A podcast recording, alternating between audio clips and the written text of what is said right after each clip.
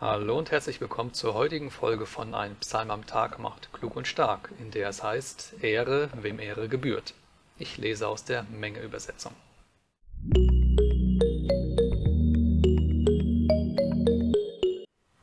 Psalm 115 Dem lebendigen Gott gebührt die Ehre. Nicht uns, o Herr, nicht uns, nein, deinem Namen schaffe Ehre, um deiner Gnade, um deiner Treue willen. Warum sollen die Heiden sagen, wo ist denn ihr Gott? Unser Gott ist ja im Himmel. Alles, was ihm gefällt, vollführt er. Ihre Götzen sind Silber und Gold, ein Machwerk von Menschenhänden. Sie haben einen Mund und können nicht reden, haben Augen und sehen nicht. Sie haben Ohren und können nicht hören, haben eine Nase und riechen nicht. Mit ihren Händen können sie nicht greifen, mit ihren Füßen nicht gehen. Kein Laut kommt aus ihrer Kehle. Ihnen gleichen ihre Verfertiger, ein jeder, der auf sie vertraut. Du, Israel, vertraue auf den Herrn. Ihre Hilfe und ihr Schild ist er. Ihr vom Hause Aarons, traut auf den Herrn. Ihre Hilfe und ihr Schild ist er. Ihr, die ihr fürchtet den Herrn, vertraut auf den Herrn. Ihre Hilfe und ihr Schild ist er. Der Herr hat unser gedacht, er wird segnen. Segnen das Haus Israels, segnen das Haus Aarons, wird segnen, die den Herrn fürchten, die Kleinen samt den Großen. Der Herr wolle euch mehren, euch selbst und eure Kinder. Gesegnet seiet ihr vorm Herrn, der Himmel und Erde geschaffen. Der Himmel ist Gottes Himmel, die Erde aber hat er den Menschen gegeben. Nicht die Toten preisen den Herrn, und keiner, der ins stille Land gefahren. Doch wir, wir preisen den Herrn von nun an bis in Ewigkeit. Halleluja. Der Gott Israels grenzt sich klar von den anderen Göttern der damaligen Zeit ab.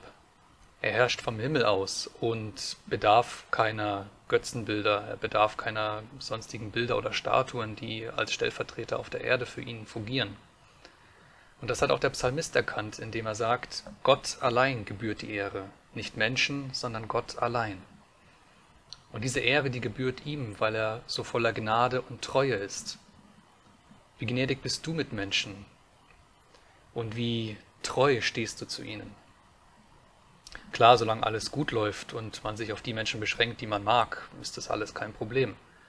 Doch wie sieht's aus, wenn sich der Personenkreis erweitert? Auf zum Beispiel drängelnde Autofahrer, auf verurteilte Schwerverbrecher, fremdgehende Ehepartner, Politiker.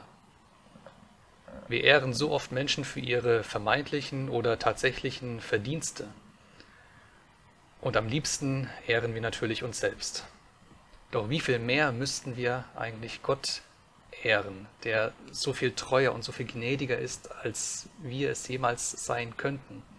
Jeder Hund ist treuer als so mancher Mensch. Und gerade in diesen Zeiten des Internets, der uneingeschränkten Kommunikation, der, der Echtzeitkommunikation mit anderen, fällt es uns leicht, Menschen Ehre zu geben oder auch Ehre von ihnen zu empfangen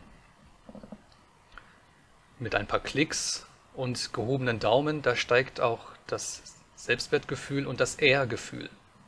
Doch wie nachhaltig ist das wirklich, wenn die ersten Hasskommentare kommen, wenn die Anfeindungen kein Ende mehr nehmen? Gib Gott die Ehre, denn er ist gnädig und treu zu dir. Sein Ja zu dir besteht auch dann noch, wenn Menschen dich entehrt und verlassen haben. In der nächsten Folge sieht sich David allein auf weiter Flur. Mach's gut, bis dahin, wir sehen uns. Ciao.